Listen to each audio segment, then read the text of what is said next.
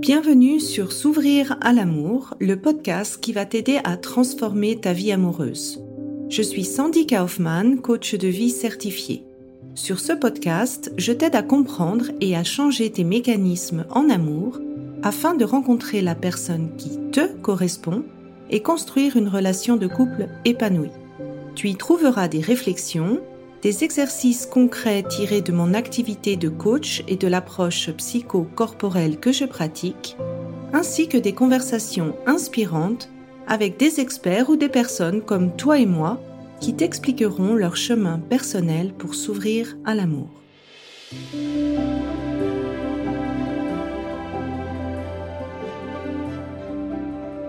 Tu écoutes l'épisode 29, le processus physiologique de tomber amoureux. Alors dans cet épisode, j'avais envie de te résumer les travaux de recherche de cette professeure adjointe de biologie qui s'appelle Dawn Maslar, qui a été auteur d'un best-seller qui s'appelle Men Chase and Women Choose elle a aussi euh, fait un TED Talk qui s'est vu à plusieurs millions de vues, qui explique comment notre cerveau tombe amoureux. Donc le livre, je te mettrai les notes, bien sûr, le lien vers son TED Talk également. Euh, j'avais envie de le, décrire ce processus de tomber amoureux vraiment d'un point de vue physiologique parce que je trouve que ça t'aide à comprendre en fait quand on comprend comment notre physiologie fonctionne, ça t'aide aussi à comprendre pourquoi certains de tes comportements peuvent influencer ou pas dans ce processus. Et là, je sais qu'il va y avoir beaucoup d'avis différents ou de controverses parce que elle décrit en effet un processus qui est différent selon les hommes et les femmes. Attention ici, elle parle vraiment quand quelqu'un est physiologiquement un homme ou une femme et pas l'identification que tu fais de toi. Et donc, mon but, en fait, c'est pas de dire euh, il y a du juste ou du faux, mais c'est de te décrire, en fait, ce qu'elle a écrit dans son livre de manière résumée pour que tu puisses euh, te poser la question, OK, est-ce que j'adhère à cette idée? Est-ce que j'adhère pas à cette idée? Est-ce que ça fait sens pour moi ou pas? Et puis si c'est quelque chose qui fait pas de sens, bah, d'écouter aussi de temps en temps un point de vue euh, différent, ça, ça aide, ça enrichit notre monde. Donc voilà, j'étais plutôt dans un état d'esprit de partage et j'espère que ça t'intéressera. Alors pour cette biologiste, qu'on appelle aussi la love biologiste, elle parle vraiment d'une chimie de l'attraction et elle dit qu'il y a vraiment euh, des différences majeures entre comment les hommes et les femmes euh, tombent amoureux. C'est ce que elle, a appelé la neuroscience du dating. Alors la première phase qui euh, se déroule, c'est la rencontre.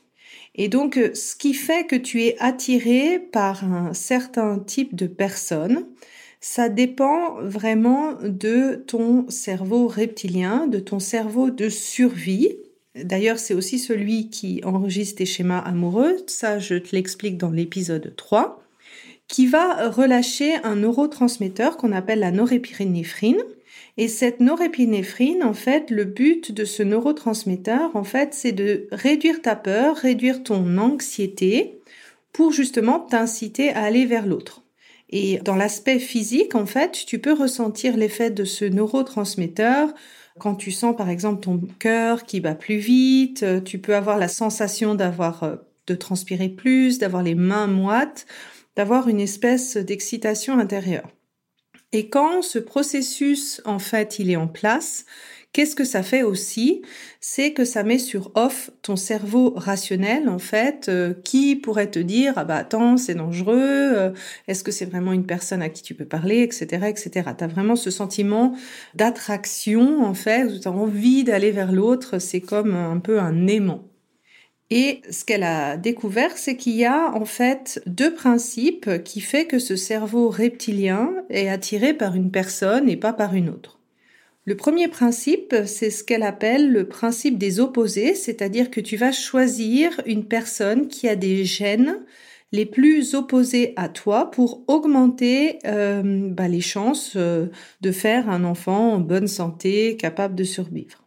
Le deuxième principe, c'est le principe des similitudes, c'est-à-dire que inconsciemment, tu vas rechercher une personne qui ressemble à un modèle que tu connais. Donc ça peut être tes proches, ton papa, ta maman, des personnes importantes euh, qui se sont occupées de toi quand tu étais petit, dans le but en fait de calmer euh, cet aspect d'incertitude et d'anxiété qui sont inévitables en début de cette phase de séduction. Donc ici, Qu'est-ce que ça veut aussi dire? Ça veut dire tout simplement que tu es attiré par les modèles que tu connais, qui se sont basés sur les expériences que tu as faites pendant ton enfance et ta relation aux autres. Et donc pour moi, en fait, ça, c'est que tu es aussi influencé par les personnes qui euh, vont te faire répéter les schémas amoureux que tu as appris dans ton passé. Alors comment on, on, sélectionne en fait ce partenaire? Quels sont les moyens que ce cerveau reptilien utilise? Alors ça se fait par le biais des cinq sens, donc euh, avec la vue, avec l'odorat, les, les, phéromones, l'ouïe, le toucher, bien sûr le premier euh, baiser. Et dans cette phase, en fait, ton cerveau rationnel, il est vraiment éteint. Donc euh, on peut des voir, on dit souvent, bah, la raison, le cœur a ses raisons que la raison ne connaît pas. Bah, c'est vraiment ça parce que tu peux être attiré par des personnes, même si rationnellement tu sais que c'est pas forcément euh, les bonnes personnes pour toi. Et elle parle notamment du coup de foudre pour savoir si on pouvait vraiment tomber amoureux de manière aussi rapide. Et pour elle, euh, ben, sa réponse, c'est clairement non. C'est vraiment une réaction chimique suite à un rapprochement sexuel qui arrive donc ça se passe comme ça. Au moment où tu es attiré par quelqu'un, il y a cette espèce, euh, il y a ce neurotransmetteur, la norépinéphrine, qui te crée cette excitation intérieure, mais qui aussi, bah, c'est une forme de stress en fait intérieur, et ça te pousse automatiquement vers l'autre. Et quand euh, les personnes se rapprochent, en fait, ce que ça fait, c'est que cette stimulation vagino-cervicale va sécréter un autre euh, neurotransmetteur et cette espèce de cocktail, en fait, ça génère une dépendance encore plus forte que l'héroïne. Donc euh, le coup de foudre, en fait, c'est pas euh, sans raison qu'on utilise ce mot. On peut vraiment se sentir accro à l'autre. Et ce sentiment d'être accro à l'autre se passe particulièrement du côté des femmes. Donc pour une femme qui est sensible à, cette euh, sécrétion de neurotransmetteurs, elle peut avoir euh, ce sentiment de perdre tous les moyens dès la première relation sexuelle euh, et aussi d'être accro à cette première sécrétion quand on connaît quelqu'un. Et si tu es particulièrement sensible à cette sécrétion de neurotransmetteurs qui arrive vraiment au tout début, la première fois que tu rencontres cette personne, tu peux être attiré par des relations euh, tumultueuses pour un peu essayer de re-reproduire cette première fois. Alors, de l'expérience que j'ai pu tirer avec les personnes que j'ai accompagnées, quand une personne, en fait, se sentait particulièrement accro à cette première fois ou après cette première fois, c'est souvent que dans son passé, elle avait vécu dans un environnement tumultueux, pas très sécurisé, avec beaucoup de hauts et de bas, et que finalement, elle était accro à cette insécurité, à cette inconstance. Elle parle ensuite de la phase de séduction. Donc une fois que cette première attraction qui est purement sexuelle arrive, euh, toi et ton partenaire, euh, vous pouvez décider de passer à l'action et de rentrer dans la phase de séduction.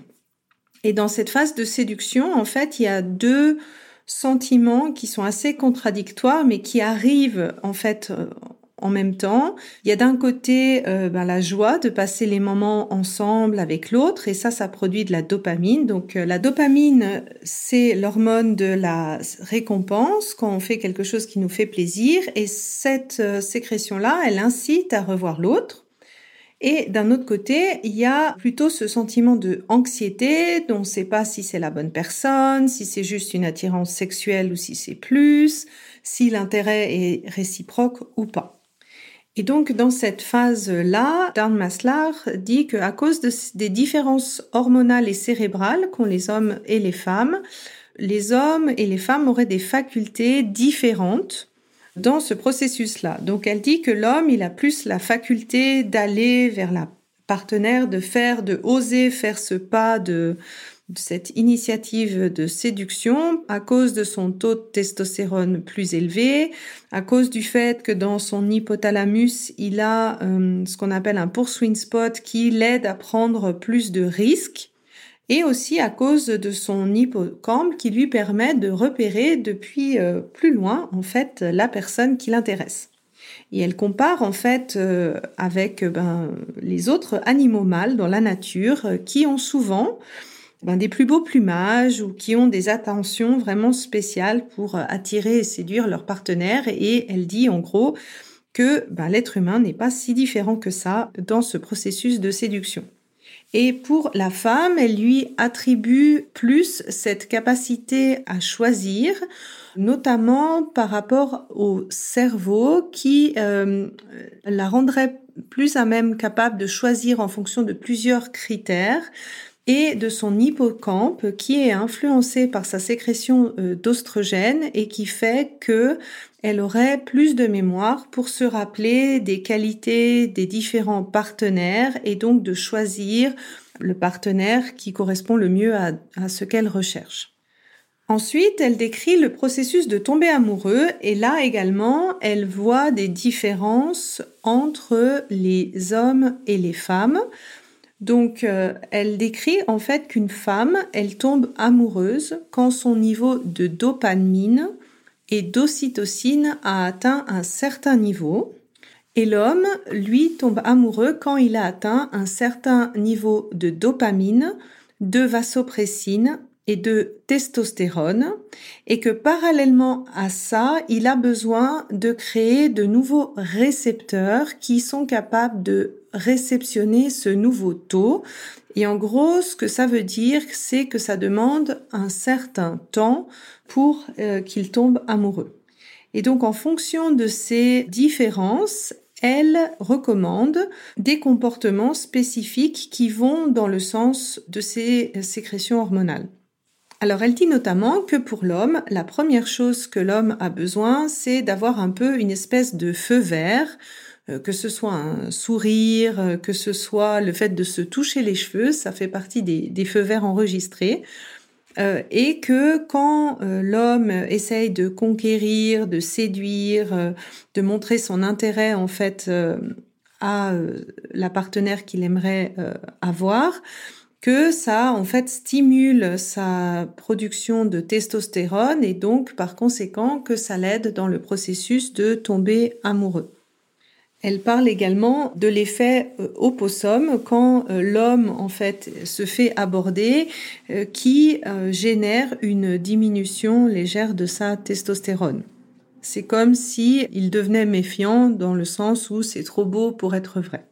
Pour la femme, en fait, ce qu'elle dit, c'est que comme tout rapport sexuel, toute tendresse induisent une, une sécrétion d'ocytocine, ce qu'elle recommande à la femme, c'est de prendre le temps de choisir euh, son partenaire euh, rationnellement avant de s'engager émotionnellement ou sexuellement avec euh, la personne. Et ce qu'elle recommande finalement aux deux euh, sexes, c'est d'attendre pour avoir des relations sexuelles parce que ça permet à l'homme d'augmenter son taux de vasopressine, de dopamine et de produire ses récepteurs, et pour la femme, en fait, de faire un choix en conscience avant euh, d'avoir cette augmentation d'ocytocine. Et elle met euh, également un délai. D'après ce qu'elle a les résultats de ces études, elle recommande d'attendre 90 euh, jours.